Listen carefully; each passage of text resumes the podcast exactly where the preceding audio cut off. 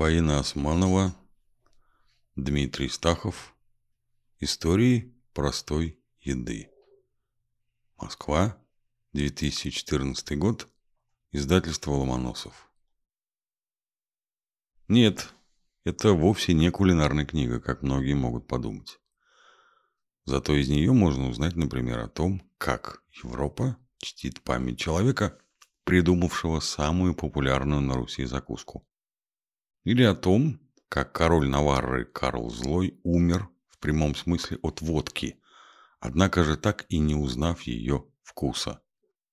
А еще, в чем отличие студня от холодца, а холодца от заливного, из чего это вдруг индейка родом из Америки стала по всему миру зваться турецкой птицей? И где родина яблок? И почему осетровых на Руси называли красной рыбой? И что означает быть с кем-то в одной каше? И кто в Древнем Египте ел хлеб с миндалем? И почему монахам-францисканцам запрещали употреблять шоколад? И что говорят законы царя Хамурапи о ценах на пиво? И почему парное мясо не самое лучшее? И как сварить яйцо с помощью прощи? Журналист Фаина Османова и писатель Дмитрий Стахов написали отличную книгу нашпигованную множеством фактов. Книгу, в которой и любители вкусно поесть, и сторонники любых диет найдут для себя немало интересного. Небольшое предисловие или «Как не поймать мишленовскую звезду». Обманется тот, кто будет искать в этой книге систему. Скажем, такую закуски, первые блюда, вторые, десерты, компот и отдельные линии напитки, как спиртные, так и безалкогольные. То есть порядка появления блюд на столе. Или какую-нибудь другую. Собственно, системы читатель не увидит и в данном предисловии. Авторы этой книги именно авторы, а не соавторы. С недоверием относятся к системам вообще, гастрономическим и кулинарным в частности.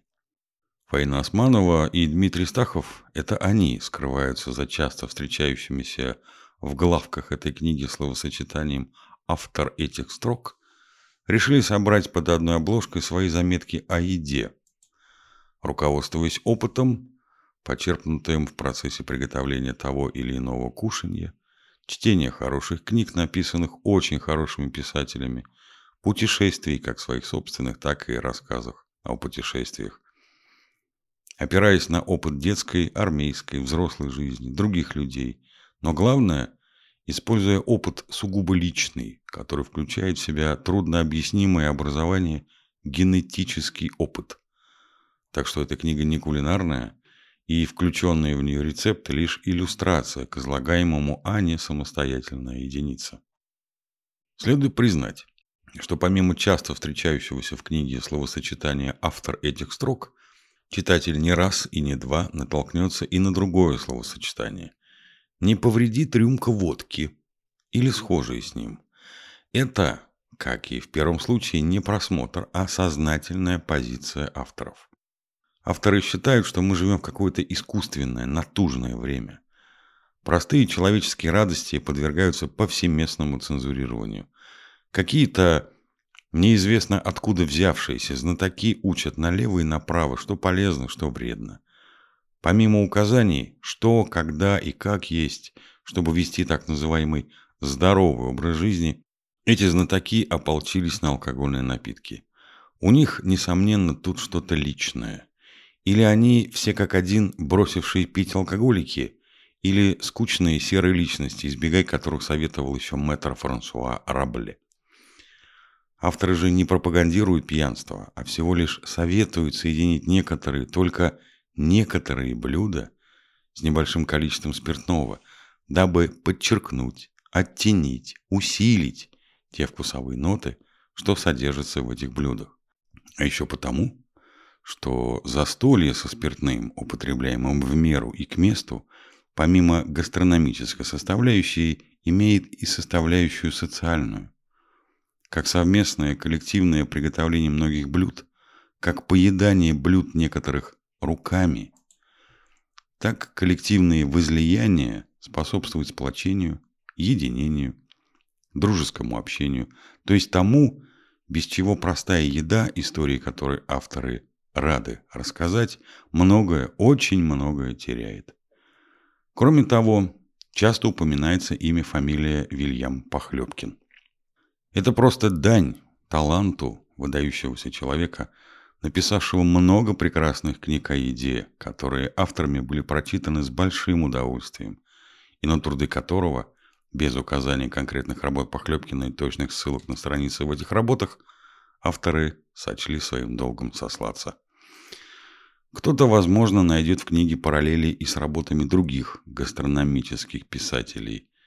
Вот тут авторы могут только сослаться на авторитет выдающегося немецкого писателя, эстетика и публициста Иоганна Пауля Рихтера, более известного под офранцуженным именем Жан-Поль, который писал, что упрекать кого-либо в добросовестном заимствовании в наше время, это более 200 лет тому назад, когда письменный стол вплотную придвинут к книжному шкафу, несправедливо и глупо.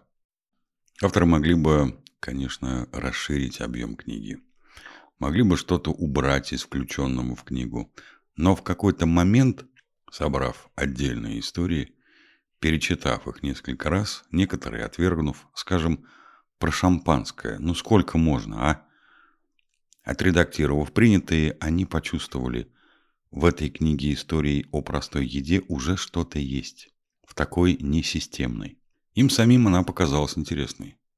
И они, быть может, горько заблуждаясь, понадеялись, что эта книга будет интересной читателям.